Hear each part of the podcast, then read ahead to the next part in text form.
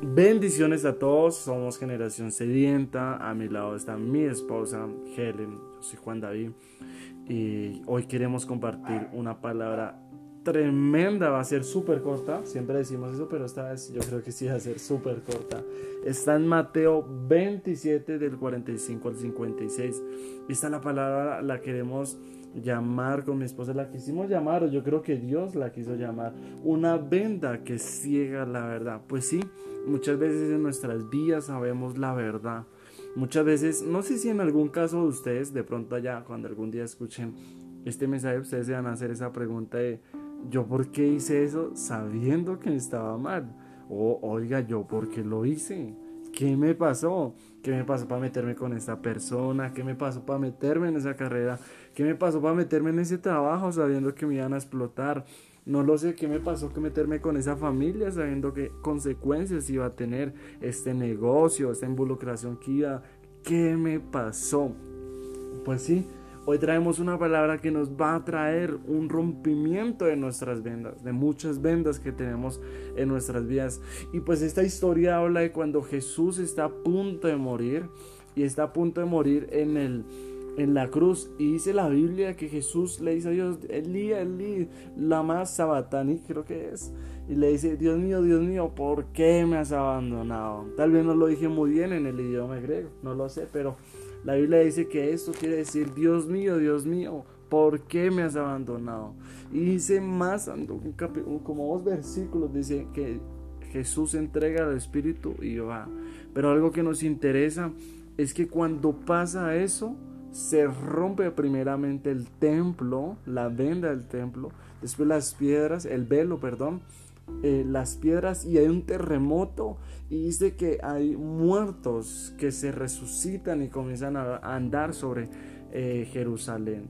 Pero lo que más nos impacta con mi esposa es que dice que los centuriones o los celadores o los guardas que estaban ahí dicen que al ver ese terremoto y el rompimiento del velo del templo y todo lo que sucede en ese momento cuando Jesús eh, muere, dice de verdad este sí era el Hijo de Dios.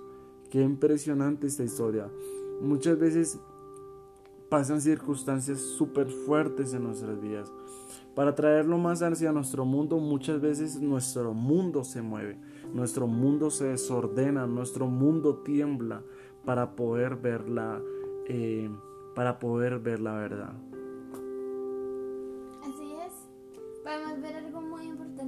palabra y es que a veces necesitamos aceptar las verdades que tenemos en nosotros.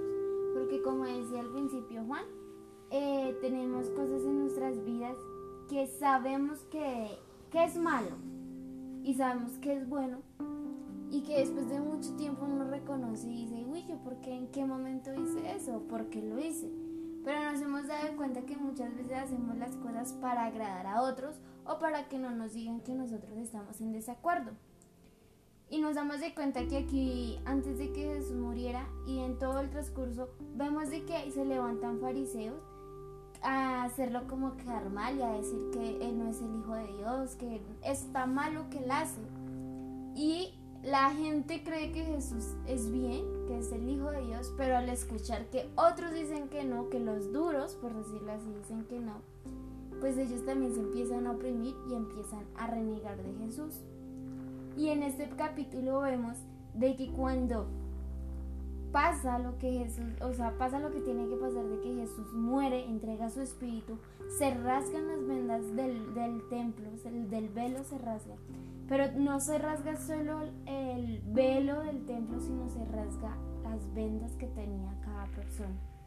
Me impresiona que dice que ahí el centurión y la gente que estaba ahí dijeron, este realmente era el Hijo de Dios.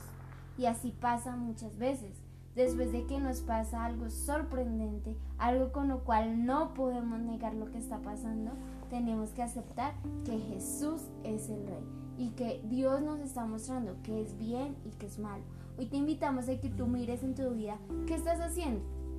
Porque ya creo que estamos, es necesario, mejor dicho, quitar las vendas que tenemos a nosotros mismos, porque nosotros mismos tenemos como a veces la necesidad de mentirnos a nosotros mismos sabiendo que eso no está bien, solo para querer agradar a otra persona. ¿Sabe? Eh, yo creo que como, como este centurión o este guarda, guardias, porque la Biblia dice guardias. Con mi esposa ahorita estábamos leyendo detenidamente, yo le dije, amor, creo que dice guardias. Y sí, efectivamente la Biblia dice que habían guardias eh, cubriendo, no sé si cubriendo turno, mirando que el Mesías muriera. Y algo que me impresiona y que es muy simbólico, y las personas que tal vez han leído muy bien la Biblia se han entrado un poco hacia los significados, hacia la simbología, es que dice primeramente que el templo, o sea, el velo es roto en medio de Dios. Y eso había sido profetizado y eso se tenía que cumplir. Eso Jesús se lo ha dicho a sus discípulos, donde le dicen, maestro, mire todo lo que se ha hecho con estas piedras hermosas. Y Jesús le dice, no, eso no es. ¿A qué quiero llegar? Que el templo es algo, coloquémoslo en este ámbito, el templo es la religiosidad. En ese tiempo eh, la religión había llegado a tal modo que a lo bueno le llamaban, le llamaban malo y a lo malo le llamaban bueno. ¿Por qué lo digo?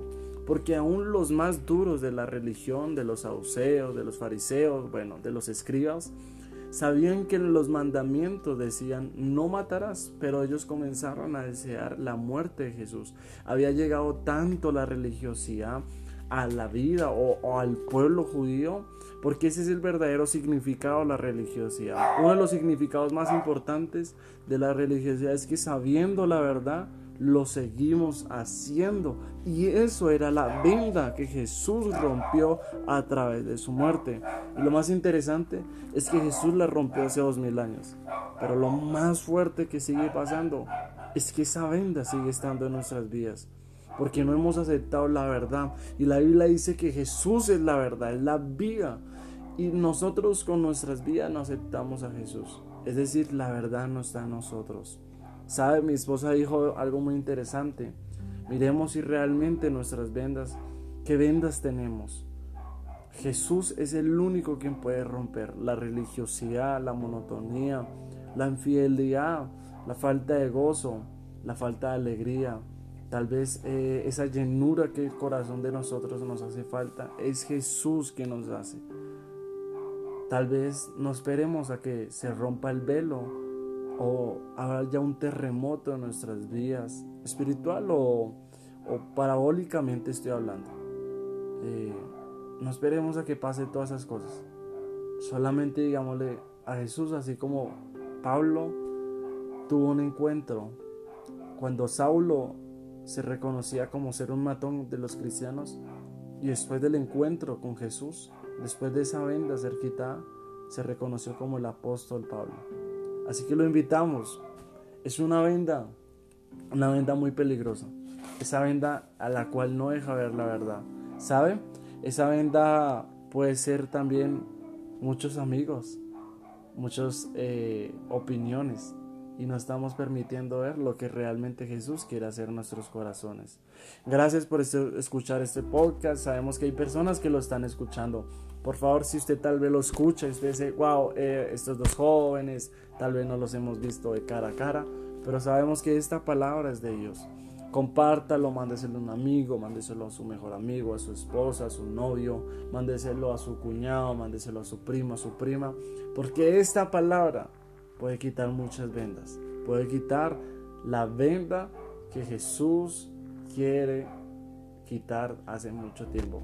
Gracias, bendiciones, le habla eh, Juan David y mi esposa Helen y declaramos que esta palabra no quedará vacíos. Síganos por Spotify eh, como Generación Sedientas, estamos en Deezer, estamos en Google Podcasts, estamos en varias plataformas donde se realizan los podcasts como Generación Sedientas. Bendiciones.